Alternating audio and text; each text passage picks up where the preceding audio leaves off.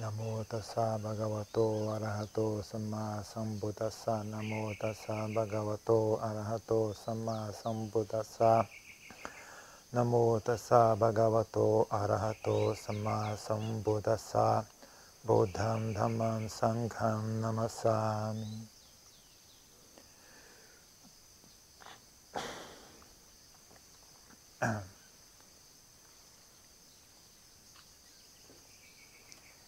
Então, no centro do ensinamento do Buda estão as quatro nobres verdades. Né?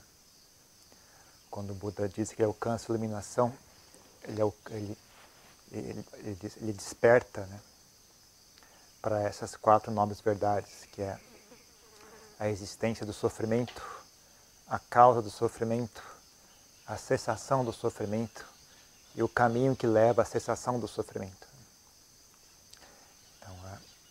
A, forma como ele expressava né, aquilo que ele tinha despertado para, né, despertou para o sofrimento e a cessação do sofrimento, o caminho para cessar o sofrimento.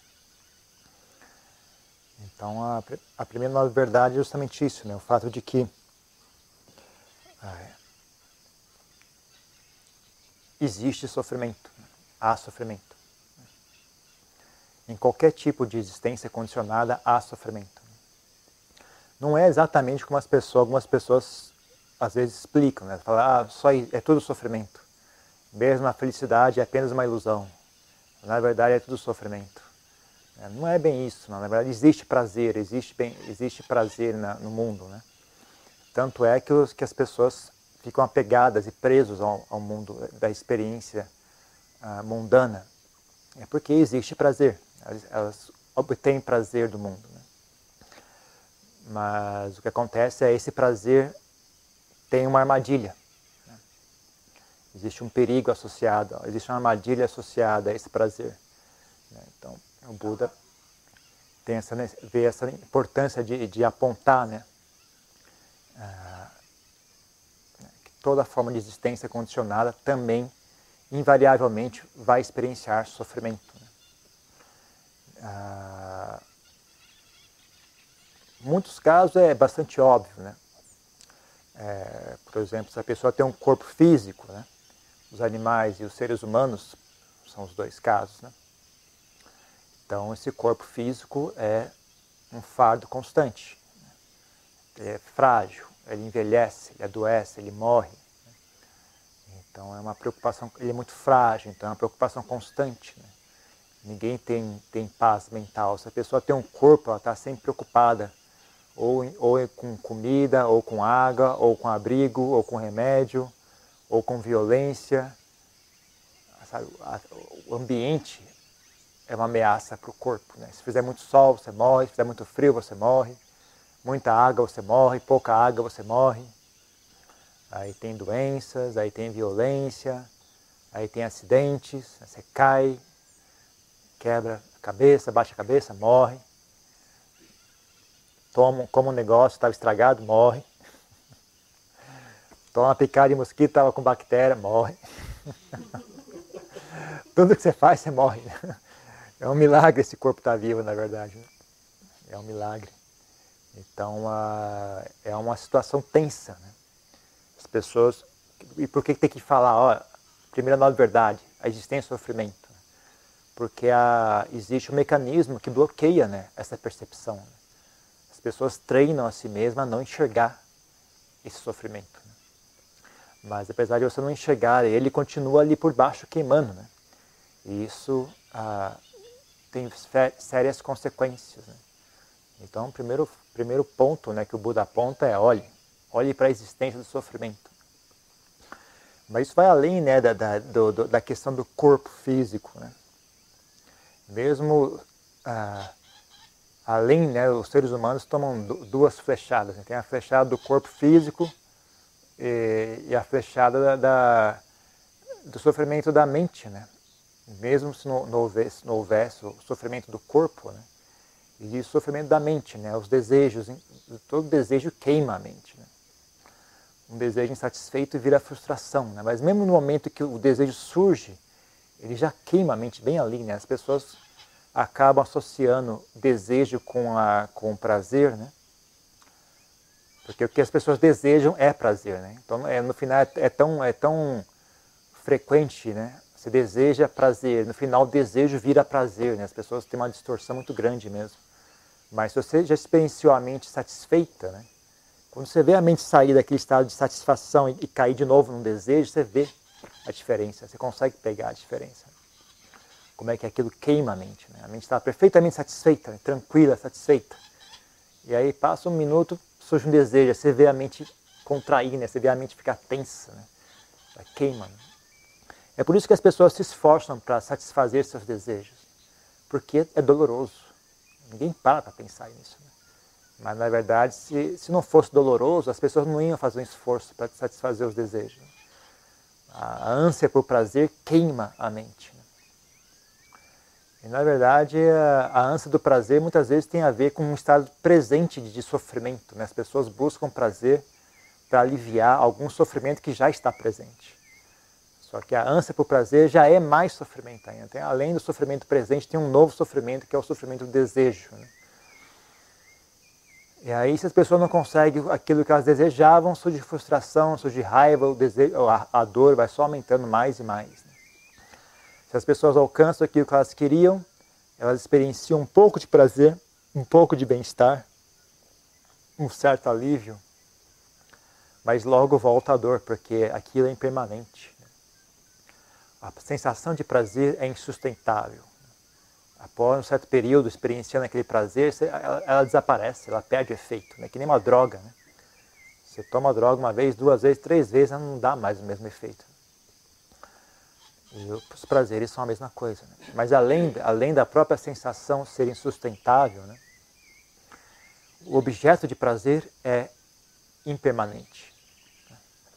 Então, por mais que você obtenha um carro, o carro não dura. Né? Ele é frágil, ele quebra, ele é, batem nele, sofre acidente, quebra, mesmo que não sofrer acidente nenhum, ele quebra sozinho.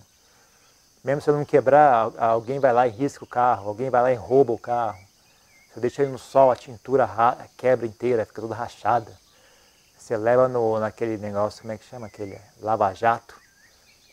Aí ele lava, lava o carro, mas aí risca a pintura inteira também. Aí você vai beber um café dentro do carro, cai, suja tudo. É, é, é, é impossível suster aquilo, né? o carro é impermanente. Então, de prazer, o, o, o, tamanho do prazer que você obtém do carro é o tamanho da, da ansiedade que você vai ter a respeito mais tarde. Né? O, a ansiedade em suster aquilo, em proteger aquilo, evitar que os outros roubem, evitar que os outros quebrem, evitar que a própria ação do tempo danifique o carro. Aí tem imposto para pagar, tem estacionamento para pagar, tem isso para pagar, tem isso. Né? É infinito. E tudo isso gera ansiedade, gera medo, gera, gera preocupação. Então, mesmo quando as pessoas obtêm prazer, associar esse prazer tem mais dor ainda. Elas obtêm um pouquinho de prazer e um monte de dor. E aí, quando elas sofrem mais, elas buscam mais prazeres. E quando elas buscam mais prazer, elas sofrem ainda mais. E fica num ciclo repetitivo dessa forma. Né? Então, a, isso só né, no, no, caso dos seres humanos. Né? Mas aí, fora isso, né, o Buda diz que existem diversas classes de seres. Né? Além dos seres humanos, dos seres animais, que são seres que possuem essa manifestação física. Né? Também existem seres que não são físicos. Então existem fantasmas, existem uh, seres que renascem no inferno, existem seres celestiais de vários níveis diferentes. Né? Então, nesses seres dos reinos inferiores, né, dos fantasmas e seres do inferno, eles não têm corpo físico, mas ainda assim eles sofrem constantemente, né, que a mente deles está no estado caótico, né, está no estado de autodestruição.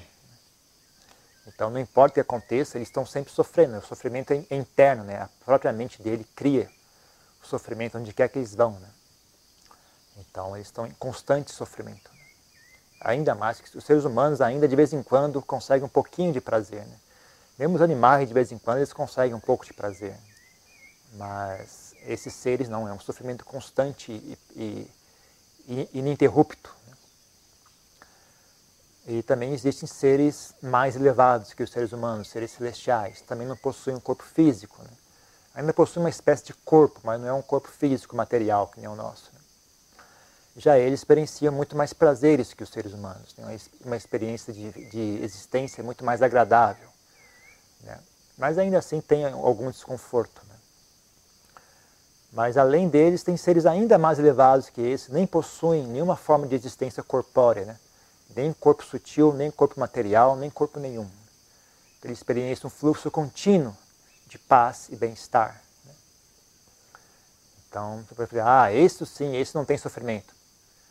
Tem, tem o fato de que é impermanente, né? mesmo esse tipo de existência não dura para sempre. Né? Dura muito tempo, mas eventualmente aquilo cessa, né? aquilo muda aquilo não se sustém, né? então eles voltam a experienciar sofrimento, né? eles voltam a experienciar as demais condições do mundo. Né? Então, mesmo os, os, nascimentos mais elevados, ainda assim, tem, são definidos pelo sofrimento. Né? Ou, se não é o sofrimento, no mínimo, se não é o sofrimento da, da experiência em si, né? é o sofrimento da impermanência. Né? Não se sustém, não é permanente, não é sustentável para sempre. Então, o Buda diz que a primeira nobre verdade é justamente essa, é reconhecer a existência do sofrimento. E aí ele diz qual é a causa, a segunda nobre verdade é qual é a causa do sofrimento. Né? Então, a causa do sofrimento é a, digamos, é aquilo que move você a se pôr nessa situação. Então, mesmo nesse caso. Uh, bom, resumidamente, né, usando as palavras do Buda, é, é, o desejo, desejo por existência, desejo por, por prazeres sensuais, desejo, por prazeres sensuais, desejo por existência e o desejo por não existência, né, o desejo por, por experienciar e o desejo por não experienciar, ou em outras palavras, né, a aversão.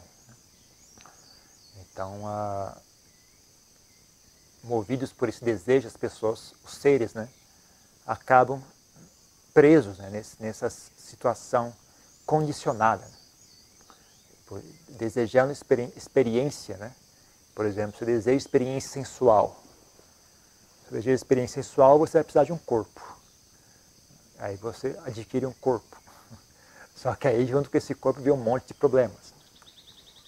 Ou então, se deseja experiência sensual, dos prazeres dos sentidos, na, na forma de um ser humano. Bom, esses prazeres dos sentidos custam dinheiro. Bom, para obter esse dinheiro você vai ter que sacrificar muito, muita coisa. Né? Vai ter que estudar, vai ter que ficar anos e anos e anos estudando e sofrendo, estudando.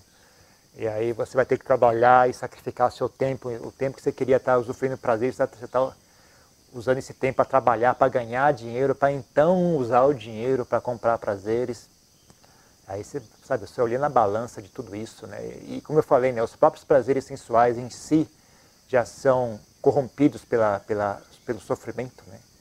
Eles em si já são uma espécie, eles não são puros, né? Eles têm sofrimento misturado já neles, né? Então, você, você realmente olhar com atenção isso, olhar com, com profundidade o assunto, né? É, o Buda diz que é, é muito mais sofrimento do que prazer. As pessoas, mas as pessoas treinam a si mesmas a não olhar o sofrimento, né? só focam no prazer e, e finge que não, que não experiencia o sofrimento. Né?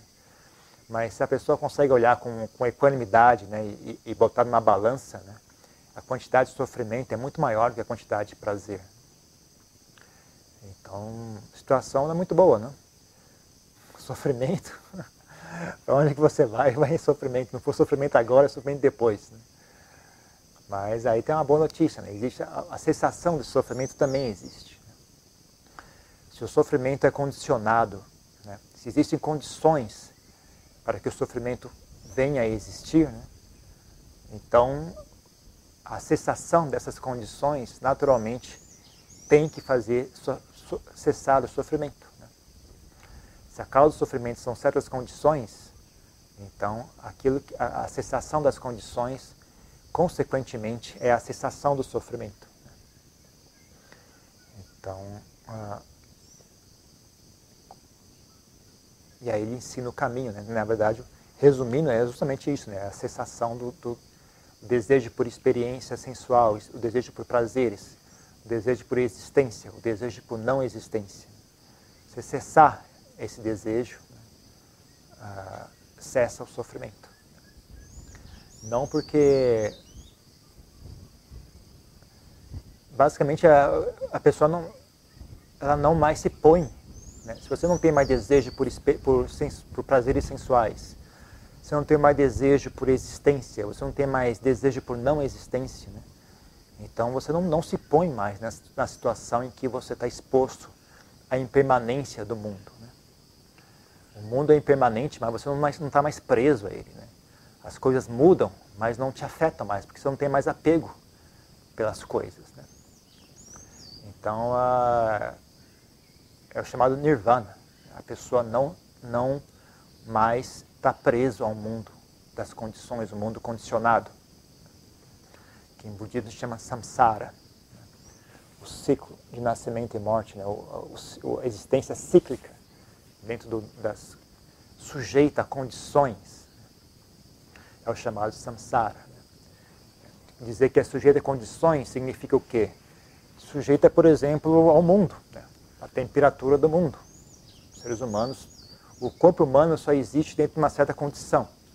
Tem que ter água, tem que ter luz, tem que ter comida, tem que ter temperatura ideal, né? tem que ter gravidade, tem que ter oxigênio, tem que ter isso, tem que ter aquilo, um monte de coisa. Né? Mesmo a comida, né? tem que ter um monte de comida variada, não é só uma comida.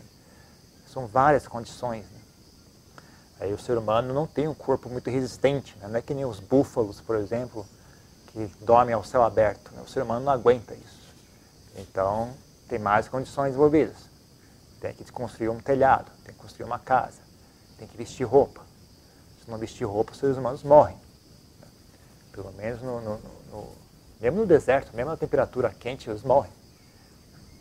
Tem uma, dependendo de onde você vai viver, você não consegue viver. Né? Só é, é, uma faixa muito, muito estreita no mundo onde as pessoas conseguem viver sem roupa. Então é uma situação condicionada. Né? Tem várias condições que têm que ser preenchidas para que você consiga existir dessa forma. Só que essas condições não são fixas, elas são essas condições são condicionadas por outras coisas. Então você precisa da temperatura 20 graus centígrados para poder existir. Só que a temperatura é um fenômeno condicionado. Só, se essas condições estiverem certas, 20 graus centígrados existe. Água é um fenômeno condicionado. A água só existe as condições para que a água exista estejam presentes. Agora, as condições para que a água exista também são condicionadas por outros fatores. Né? Tem uma cadeia, assim, uma, uma cascata né, de condições sobre condições sobre condições. É, um, é, um, é, um, é muito incerto, né? não, não tem como se controlar isso. Então, não tem como existir num mundo condicionado de maneira estável, de maneira fixa. Né? Não tem como. Então, qualquer forma de existência condicionada está sujeita ao sofrimento. Então, o Buda não ensinou a, a resolver o mundo. O Buda ensinou a abandonar o mundo, a transcender o mundo. Então, é, por exemplo, o fato do mundo ser um local de, de doença, violência, desonestidade, dentro da visão budista, não tem nada de muito errado. Assim, é normal, é assim mesmo. O mundo é assim mesmo, as coisas são assim. Não significa que o mundo não possa mudar, né? que não, não seja proibido mudar o mundo, ter que aceitar o mundo e fazer nada. Né? Não, a gente também faz parte do mundo, a gente também é uma condição do mundo. Né? O mundo também é condicionado por nós. Né? Então, na medida que a gente acha mais agradável que exista amizade e bem-querer no mundo, a gente trabalha para que essas condições se manifestem. Mas o que acontece é, tudo isso é normal. O mundo ficar pior é normal. O mundo melhorar é normal. O mundo parar e não, não mais mudar, isso não, isso não é normal. isso não existe. Né? O mundo é um fenômeno em constante mudança, porque as condições que, que faz o mundo existir estão em constante mudança. As condições... É, chega um ponto que ela, ela, o ciclo se fecha. Né? Essa condição cria aquela, aquela cria aquela, cria aquela, cria aquela e volta aqui atrás. Você vê o meio ambiente, é justamente isso. Né? Não tem como o ambiente ficar, ficar estabilizado. Não existe isso. O ambiente é um fenômeno em constante mudança. É. Então, ah, uma coisa afeta a outra. Né? A quantidade de comida afeta a vida animal. A vida animal afeta a quantidade de comida. Então, uma coisa afeta a outra. Então não tem estabilidade, não tem, não tem fim isso, né? não tem fim, não tem começo. Né? A Buda dizia não, não, não tem começo. Né? As pessoas perguntavam qual é o começo, do, onde o mundo surgiu, onde o mundo... Não, não responde. Né? Porque ele, é, é, na verdade, eu tenho a opinião de que a ideia de começo é uma ideia equivocada. Né? A gente tem, é, um, é um conceito que não se aplica, na verdade. É uma, uma, uma, distorção de visão, achar que algo tem um começo, meio e fim. Né? Isso não existe. Né? Isso é uma invenção da, da mente humana.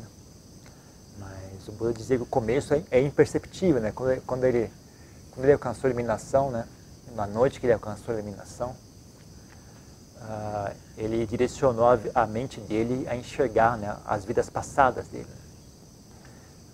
Os, os, quantas vidas passadas ele já teve. Né? Ele ficou olhando, olhando, olhando, olhando. No final ele percebeu que é, é, é não é possível você definir um ponto, isso é, isso é o começo. Isso é, é inefável, né? É, é, não tem como. Né? né? né? Então, da mesma forma, né? não, não existe um fim também. Né? É uma coisa que está em constante mudança, né? é um fluxo constante. Né? Não tem, você dizer isso é o começo, aquilo é um fim, é apenas uma opinião sua, não tem. Você dizer, onde, não tem fora da, da sua da sua opinião não existe começo e fim. Isso é uma coisa que você decide falar, ah, eu vou dizer que isso aqui é o começo. Mas isso é uma escolha sua, né? não tem é uma coisa que existe fora da mente humana. Então, por exemplo, essa palestra aqui, quando foi que começou essa palestra? Foi quando eu comecei a falar, foi quando eu, eu, eu sentei aqui, foi quando eu decidi fazer a palestra, foi quando nós estabelecemos a rotina de todo domingo às quatro horas ter uma palestra, ou foi quando eu nasci? Ou foi quando eu, minha mãe e meu pai se conheceram? Onde é que foi que começou esse assunto? Onde é que você vai falar isso é o começo? Então é uma escolha arbitrária que as pessoas fazem, né? não tem começo, não tem fim essas coisas. Isso é uma visão incorreta, na verdade. Então, a... o Buda não falava né, sobre começo e fim do universo. Né? Ele falava assim, o que ele falava é sobre o, fim, o fim do ciclo né, de nascimento e morte, nirvana. Né? Então ele ensina como é que faz para quebrar esse ciclo, né? como é que faz para sair dessa, dessa situação. Né? E isso ele ensinava. O começo ele não fala, não interessa, não importa qual é o começo. É, não é um assunto que uma, uma mente uma pessoa consiga computar essa informação e também não, não é útil. Né? O que ele dizia é, ele só ensinava aquilo que é útil para alcançar a libertação se não é útil para alcançar a libertação, então ele não ensina. Não importa se é verdade ou não, mas, mas não existe o começo, talvez sim, talvez não, não importa. Porque não é útil para o caminho para a libertação. Né? Quem criou o mundo? Não interessa. Não interessa quem criou o mundo. Mesmo, mesmo quando perguntavam para ele, Buda, o que é o mundo? O que é o mundo? O que é o mundo? Ele fala, o mundo é aquilo que você enxerga, é aquilo que você ouve, é aquilo que você experiencia através da sua mente. Né? Isso, isso é que é o mundo. No, no que lhe diz respeito, isso é que é o mundo. Né? Ele, não, ele não entrava em filosofia uh, sobre o, o, globo terrestre, o, o, o sistema solar. Ele, não, ele, no, no que lhe diz respeito, o mundo é aquilo que você experiencia. Né? Porque é isso que é, que é útil para você conhecer a si mesmo. Né? Ficar tentando imaginar como que é Marte, como é que é a Lua do, do planeta Vênus, onde é que está a galáxia X, Y, Z, isso não, isso não é o caminho para a libertação. Né?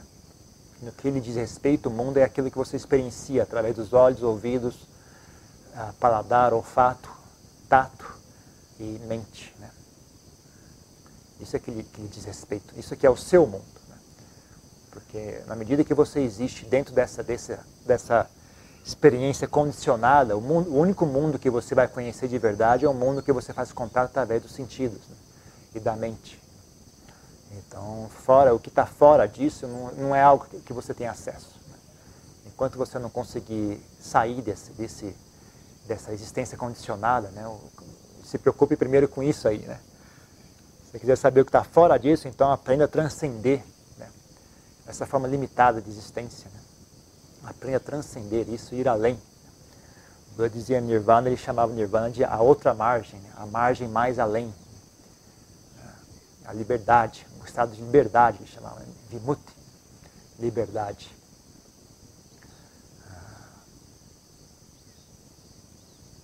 O não condicionado, né? o não morte, o estado de não morte, onde não há, não, há, não, há, não há morte, mas também não há nascimento. O Buda é um cara curioso. Perguntava, Buda, por que as pessoas morrem? Elas morrem porque nasceram. A causa da morte é sempre uma, única e exclusiva, nascimento. Nascimento é a causa da morte. Sem nascimento não há morte. Então a iluminação não é que a pessoa não morra. Né? A iluminação é a pessoa não nasce.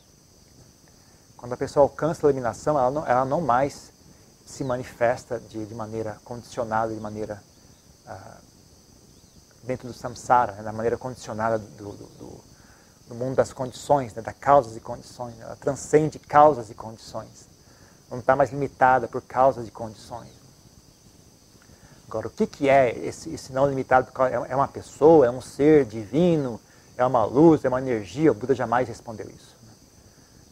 Jamais respondeu. Ele fala, então eu, eu deixo de existir? Não respondo. Eu continuo existindo? Não respondo. Eu ao mesmo tempo existo ou não existo? Não. Então ele simplesmente não, não responde, né? ele não fala o que é. Ele dá a entender que é algo bom, né? ele usa palavras que, que, que qualifica como algo bom. Né? Ele fala a liberdade suprema, a felicidade suprema. Né? Liberdade, estado de liberdade, estado de segurança, liberdade, felicidade, o não condicionado, não morte, né? estado supremo, né? nirvana. Mas então, pelo, pelo jeito como ele fala, é óbvio que é algo bastante bom. Mas o que é exatamente, quem quiser saber vai ter que fazer e ver por si mesmo. Ele não explica. E a razão pela qual ele não explica, ele falou porque não é útil. Não é porque eu não sei, é porque não é útil. E ele não tinha muita preocupação se as pessoas gostavam ou não dele. Não? Ele falava só o que ele achava. A única razão para ele, ele existir, para ele ensinar, é que as pessoas alcancem a iluminação. Ele não existia para ganhar elogio, para as pessoas gostarem dele. Eu só vou ensinar se for para ser útil. Se não é útil, então não, não tem por que ensinar. Então as pessoas faziam chantagem, falavam, olha Buda, se você não me falar, eu vou, eu vou largar o manto, eu vou embora, eu vou virar outra religião. Pode. Pode, não estou nem um pouco preocupado. Pode ir para a religião que você quiser. Você, você o monge, fala, ah, se você, você não, não me ensinar, eu vou, de, vou deixar de ser monge budista. Tchau. Foi tarde. Pode ir. Não estou aqui para isso. Né? Não, não vim aqui para agradar ninguém, eu vim aqui para falar a verdade. Né? Na verdade, nem isso. Né? O Buda não veio para falar a verdade, o Buda veio para ensinar o caminho para a iluminação. Só isso. Mesmo de verdade, ele não dizia se não fosse útil. Né? Ele nunca mentia. Mas só porque algo era verdade não era suficiente para o Buda declarar aquilo. Ele só declarava a verdade se fosse útil. Se não fosse útil, ele ficava em silêncio.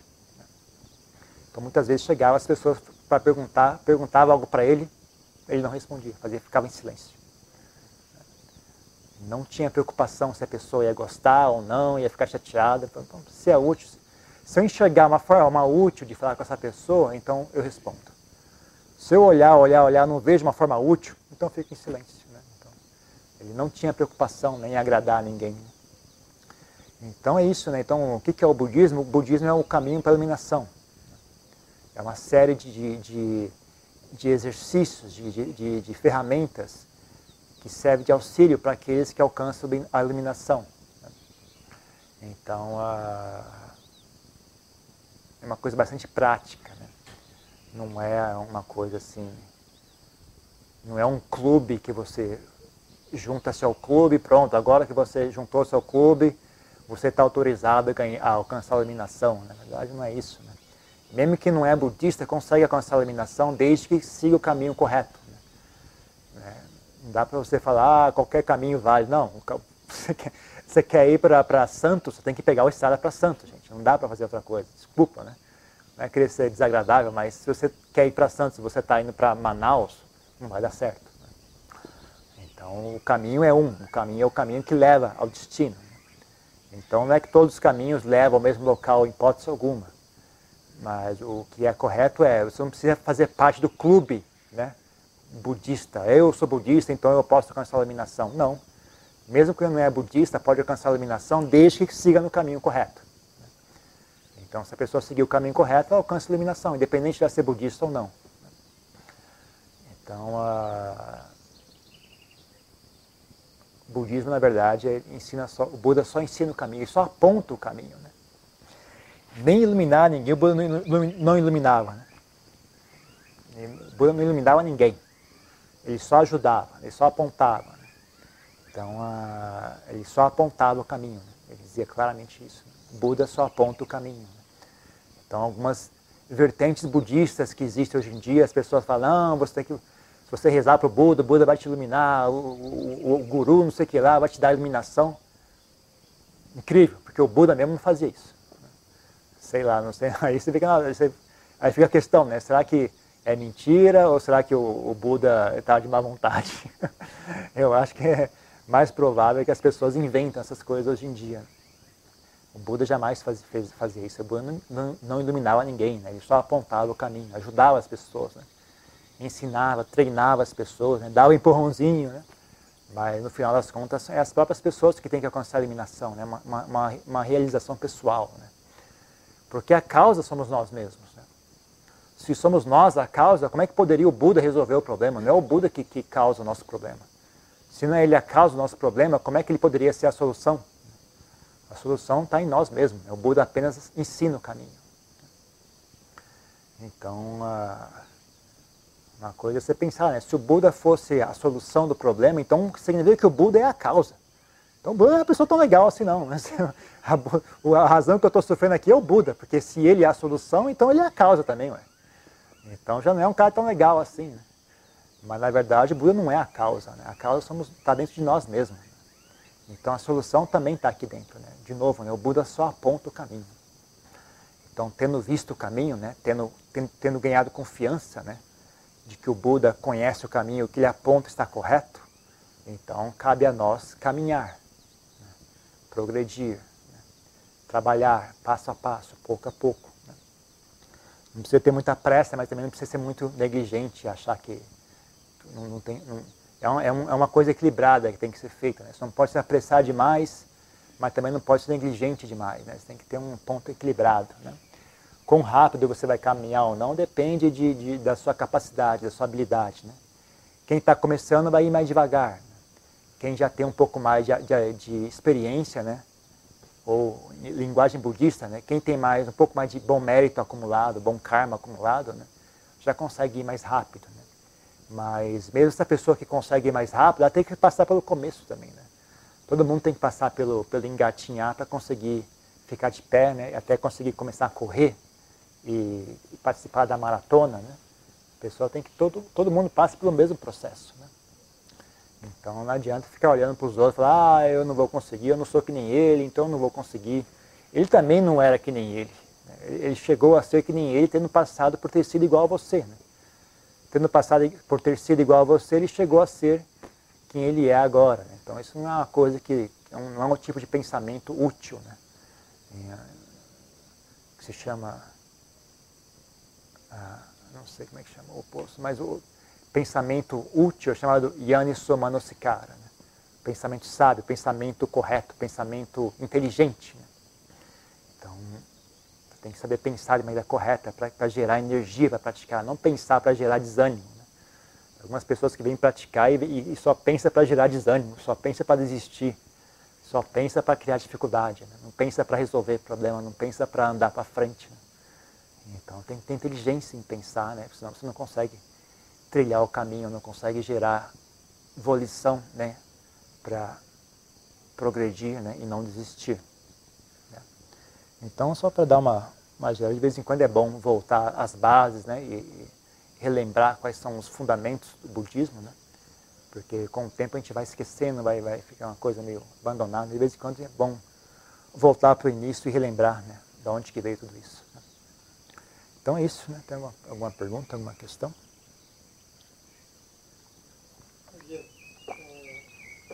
É, sabedoria. E sabedoria é impermanente também? Sim, sabedoria é impermanente. Sabedoria tem, é um fenômeno composto. Sabedoria é uma série de qualidades que juntas elas entram em harmonia. Sabedoria é uma série de qualidades que quando elas se, se unem, quando elas estão presentes na mente de uma pessoa, né, elas se harmonizam e fazem com que a pessoa fique capacitada. A pessoa faz as coisas dar certo. Isso que é sabedoria. Então a pessoa tem inteligência, né? É, não é só inteligência, mas a pessoa tem habilidade em fazer as coisas. Então, quando ela vai falar, ela sabe falar de maneira que seja entendida. Quando ela vai ouvir, ela ouve e entende o que foi dito. Quando ela vai fazer algo, ela pensa e consegue fazer de maneira que dá certo. Quando ela vai praticar meditação, ela consegue lidar consigo mesma, ela consegue lidar com, com a sua mente, né? Ela tem habilidade, né? Então, habilidade é uma coisa complexa, é uma coisa que tem vários são várias pequenas qualidades não, e não é um conjunto fixo de qualidades. Sabe? Tem várias formas de sabedoria, tem várias manifestações de sabedoria, que nem música. Né? Tem várias formas de música, tem vários ritmos, tem vários instrumentos, tem vários estilos, tem vários tons. Né? Um tom mais grave, um tom mais, mais agudo, uma voz mais rouca, uma voz mais áspera, uma voz mais suave. Todos eles conseguem fazer música. Então, também qualidades mentais, todas elas conseguem, é, de alguma forma, se, se unir né, e virar sabedoria. Né? Mas sabedoria não é uma coisa única, sabedoria é um conjunto. Tá, tá, por exemplo, um exemplo de sabedoria: né? ah, bem-querer associado à paciência, associado à diligência, associado à coragem, associado à inteligência intelectual mesmo, sabe? associado à sensibilidade, ser uma pessoa perceptiva, ser uma pessoa corajosa. Então tem, são, são um monte de qualidades que você desenvolve, né? Quando você junta tudo, vira uma pessoa capacitada, uma pessoa inteligente, capacitada, eficiente, faz e dá certo, ah, pensa e pensa e, e dá resultados. Ela pensa para e, e, o resultado daquele pensamento é algo bom. Né? Como eu falei, né? Você vai pensar sobre a diferença entre nós e o adiantar se você não for, se você não for sábio, você pensa e fica desanimado. Né? Se você for sábio, você pensa e fica com mais energia ainda para praticar. Né? Puxa vida, Adiantar conseguiu, eu também vou conseguir. Então, Adiantar era uma pessoa que nem eu, né? ele também tinha problema, ele também comia arroz, ele também fazia xixi, ele também bebia água. Então, se ele conseguiu, acho que eu consigo também. Né? Agora, se a pessoa não é sábia, ela pensa, ah, não, Adiantar é muito, eu nunca vou conseguir ser igual a ele ele era tailandês, eu sou brasileiro, não tem como, é, são duas coisas diferentes. Ele comia caunil, eu como arroz, arroz doce, não tem como dar certo, não vai. Então a pessoa não tem sabedoria, ela pensa e dá errado. Se a pessoa tem sabedoria, ela pensa e dá certo. Se a pessoa tem sabedoria, ela, ela é paciente na hora certa e ela, é, ela age na hora certa. Se a pessoa não tem sabedoria, ela espera na hora errada e ela age quando era para, para agir dá tudo errado. Então é um conjunto, né? Sabedoria é um fenômeno composto. Né? É uma harmonia de várias boas qualidades mentais. Né? Quando elas estão, estão presentes e estão em harmonia, né? resulta numa pessoa sábia. E é um fenômeno impermanente. Né? Da mesma forma que ela veio a existir, ela desaparece. Né? Então, o correto é a pessoa desenvolver sabedoria e usar essa sabedoria para quebrar o ciclo de nascimento sair, né? sair da prisão do samsara. Né? Se a pessoa ficar satisfeita apenas em ser sábio, com o tempo aquilo se desfaz. Né? A própria sabedoria se sabota, né? se, se implode por dentro. Né? Por exemplo, a pessoa é muito sábia, muito, muito inteligente, tudo que ela faz dá certo. Com o tempo ela começa a ficar arrogante, começa a ficar vaidosa, começa a ter muito sucesso. Né? E aí aquilo vai degenerando, degenerando, começa, começa a ficar burra de novo. Então, a... por aí. Mais uma coisa?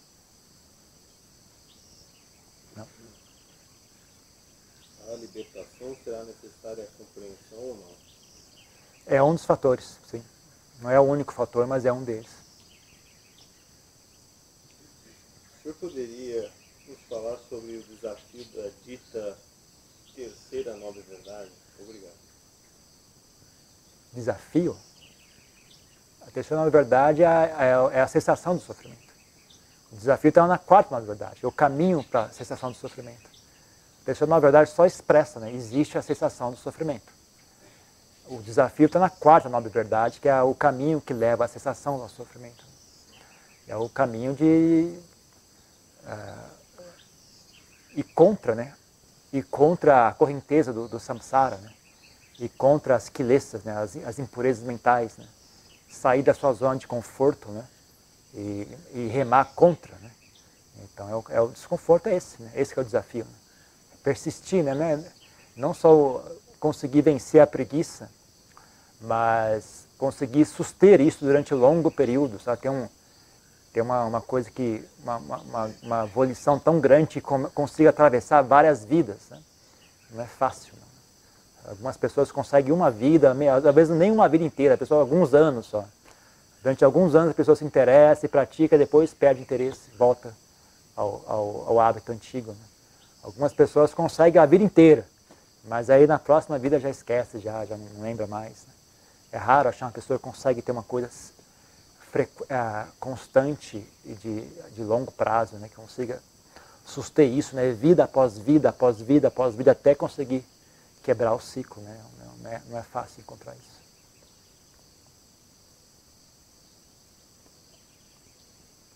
É, pergunto sobre compreensão no contexto da libertação, porque algumas atitudes, pensamentos, etc., mostram-se sem espaço para compreender. Compre... Libertação não é sinônimo de compreensão. Iluminação não é assim, ah, entendi, não é isso iluminação. É, mas um dos aspectos, do, uma, uma das, das, coisas que ajuda é ter compreensão. Ter compreensão é um dos aspectos de sabedoria. Não é o sinônimo de sabedoria, mas é um dos aspectos de sabedoria. Então, compreender é útil. Ser capaz de compreender é algo útil, útil ah, mas não é libertação possível ser feliz nas piores condições, falta de emprego, necessidade financeira, brigas familiares, doenças? É possível, mas não, não necessariamente útil. Não adianta você ser feliz sendo burro. Tá tudo, tudo queimando ao seu redor, ah, não estou sentindo nada, está tudo bem. Não, não, não, não, só ser feliz não é, não é sinônimo de, de, de ser útil. Né? Não, uh, Mas sim, mas, mas existe uma forma. Mas se você for feliz por sabedoria, aí sim. É, é possível, né? pessoa, mas em geral o que acontece é essa pessoa tem um nível de desapego, um nível de desprendimento, né? Que faz com que ela seria feliz mesmo nesse tipo de situação. Ela não estaria nesse, tipo de situação, que ela não estaria por que estar ali. Né? Se a pessoa não tem apego, não tem, ah, não está presa, né? essas situações todas que você mencionou, né? Ela simplesmente vai embora, vai viver sozinha, vai viver tranquila, num lugar afastado, num lugar tranquilo, não precisa estar no meio dessa bagunça toda. As pessoas ficam presas na bagunça porque elas têm apego. Então elas ficam lá sofrendo. Se a pessoa, não, se a, pessoa que consegue estar feliz, mesmo nessa situação, muito pouco provável que ela estaria nessa situação, né? porque ela não, não, teria por que estar ali. Né? Mas se por alguma razão que fosse, ela achava que seria útil estar ali, né? ela estaria ali tranquila, né? enxergando aquilo tudo, mas sem ser afetada por aquilo. Né? Mas sim, teoricamente é possível, sim. Percebo que todos os caminhos levam à iluminação, pois por mais voltas que a pessoa dê, todas as experiências e nosso ímpeto mais profundo e ligado ao ser levam ao caminho da iluminação no final. Uma ideia interessante, mas não muito útil. É, sim, em teoria, tudo bem, faz sentido. Mas é, é, tão útil como falar, bom, o mundo é, é redondo e se eu andar nessa direção, eventualmente eu vou chegar, eu, eu quero chegar aquele cachorrinho ali. Eu vou andar nessa direção e eventualmente eu vou chegar ali. Sim, uma ideia faz sentido, mas é útil? Não, não é útil. Se eu quiser chegar no cachorro, melhor andar direto para lá.